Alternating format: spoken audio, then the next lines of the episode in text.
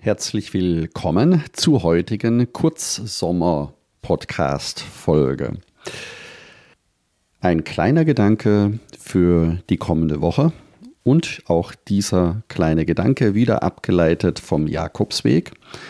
Und zwar aus der Idee heraus und aus der Fragestellung heraus, wie ist das eigentlich? Kann man sich auf den Jakobsweg auch körperlich wirklich vorbereiten? Und bevor ich in die Podcast-Folge einsteige, noch ein ganz kurzer Hinweis für diejenigen, die in dieser Woche versucht haben, in den Buen Camino Club hineinzukommen. Leider ist das Programm in dieser Woche nicht funktionsfähig gewesen. Das heißt, du bist nicht reingekommen. Es sollte aber jetzt ab heute wieder funktionieren. Falls nicht, schreib mir gerne noch einmal eine E-Mail. Am besten auf peter.jakobsweg-lebensweg.de. Und falls du selbst noch nicht Mitglied im Buen Camino Club bist, kann ich dir den wärmstens empfehlen. Dort findest du alles, was du für die Vorbereitung deines Jakobsweges benötigst. Geh dazu am besten auf buencaminoclub.de und melde dich direkt an. Und jetzt viel Spaß bei der kurzen Sommerfolge. Ich sage immer gerne, dass der beste Fitnesstrainer der Jakobsweg selbst ist. Denn wer hat schon die Möglichkeit, zu Hause 14 Tage oder vielleicht sogar vier Wochen jeden Tag 15, 20, 25 oder sogar 30 Kilometer zu laufen? Das ist für die aller, allermeisten Pilger gar nicht machbar oder gar nicht möglich. Natürlich tut es gut, wenn man vor seinem Jakobsweg auch längere Wanderungen, schon mal 10, 15 oder auch 20 Kilometer an einem Wochenende mal gelaufen ist, dass man auch ein Gespür dafür bekommt, ob und wie man mit solchen langen Distanzen umgehen kann. Und ich glaube, du wirst dann ganz erstaunt feststellen, zu wie viel dein Körper in der Lage ist. Der zweite Teil, zu Hause ist dann auch die Phase nach so einem Wandertag, nämlich die Phase der Regeneration oder die Frage, wie kann ich mich erholen, wo kann ich und wie kann ich neue Kraft schöpfen. Zu Hause ist das vorteilhaft, denn man hat dann wieder eine Woche vor sich oder hat zwei, drei Tage, in denen man nicht lange Strecken läuft. Man kann sich also automatisch erholen.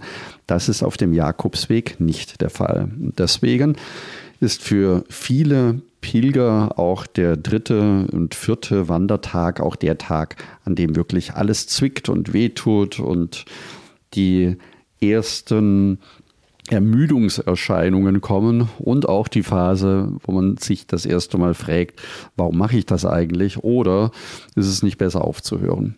Auch diese Fragen sind bei mir immer wieder präsent, da ich aber weiß, dass es danach die Tage 4, 5, 6, 7 dann einen Automatismus gibt und man sich freut, wenn man dann jeden Tag laufen kann, kann ich auch so eine Phase gut überbrücken und überstehen. Wenn du dann auf deinem Camino unterwegs bist oder vielleicht sogar jetzt gerade auf dem Camino den Podcast hörst und schon einige Tage unterwegs bist, dann wirst du selber merken, dass eine Pause oder die Krafteinteilung und frische Energie tanken sehr, sehr wertvoll für den weiteren Verlauf des Wandertages oder des Pilgertages sein können. Eine Pause bedeutet dann, wenn du merkst, jetzt wäre eine Pause ganz gut, auch tatsächlich eine Pause zu machen. Auf meinem Camino Primitivo waren das zum Beispiel immer vormittags, wenn ich die ersten anderthalb bis zwei Stunden gelaufen bin, dann habe ich mich nach einer Pause gesehnt und die Pause kann dann auch 15 Minuten oder 20 Minuten dauern. Das reicht schon aus oder auch eine halbe Stunde. Kurz einen Kaffee trinken oder kurz Wasser oder einen Tee oder einen frisch gepressten Orangensaft und dann kann es leicht gestärkt wieder weitergehen. Stelle das mal so vor wie bei deinem Handy-Akku. Du weißt nicht, wann du das nächste Mal das Handy aufladen kannst. Deswegen ist es clever, bei jeder Steckdose, auch wenn es nur für eine halbe Stunde ist, deinen Akku wieder aufzuladen. Und genau das Gleiche empfehle ich dir für deinen Camino ebenfalls. Das heißt, du weißt auch nicht, wann die nächste Bar oder das nächste Restaurant, die nächste Erfrischungsmöglichkeit auf dich wartet, Deswegen empfehle ich dir, sei clever und nutze die Gelegenheiten, die auf dich zukommen. Dann läuft der Tag weiter und ich bin ein Fan der spanischen Siesta. Also ich mache dann gerne auch eine längere Mittagspause. Dort gilt das Gleiche. Eine Kleinigkeit essen, viel Wasser trinken, eine kleine Siesta halten bedeutet dann auch sich irgendwo auf ein Bänkchen setzen, dösen oder irgendwo im Gras auf den Rucksack liegen und ein kleines kurzes Nickerchen zu machen. So gestärkt kann es dann in den Nachmittag gehen und das gleiche ist dann am Spätnachmittag, je nachdem, wie lange du unterwegs sein möchtest. Also lieber mehr Pausen als an einem Stück durch, dann bleibt der Akku auch auf einem guten Niveau und du kommst am Abend auch nicht ganz so erschöpft in der Herberge an. Lieber ein bisschen später, aber dafür nicht ganz so erschöpft. Und jetzt möchte ich eine kleine Brücke schlagen vom Jakobsweg, nämlich dann, wenn du nicht unterwegs sein kannst in diesem Jahr, die Gedanken zu machen, wie könnte das eigentlich in deinem Alltag aussehen? In deinem Alltag könntest du genau die gleiche Methodik ebenfalls anwenden. Das heißt, wenn du deine Kraftwellen kennst, die dir Lebensenergie geben, dann wird dein Tag, dein Alltag auch zu Hause einfacher zu gestalten sein. Das kann zum Beispiel ein kleiner Spaziergang in der Natur sein. Das kann eine kleine Mittagspause sein, in der du ein kurzes Nickerchen machst. Das können aber auch andere Menschen sein, die dir gut tun oder einfach nur ein gemütlicher Ort, an dem du dich gerne aufhältst. All das sind Möglichkeiten, wie du im Alltag auch neue Kraft tanken kannst, also sozusagen eine Kraftquelle finden kannst.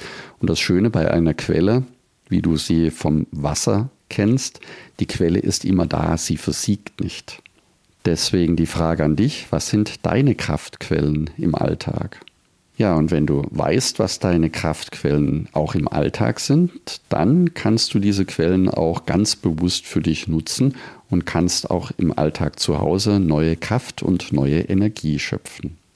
Und vielleicht zum Schluss noch die Frage, welche Kraftquelle möchtest du in der Zukunft mehr pflegen, die du auch in deinem Alltag nutzen kannst? In diesem Sinne wünsche ich dir einen schönen Sonntag und eine wundervolle, lebensfrohe neue Woche. Und denke daran, du bist wunderbar. Buen Camino, dein Peter Kirchmann von Jakobsweg-lebensweg.de.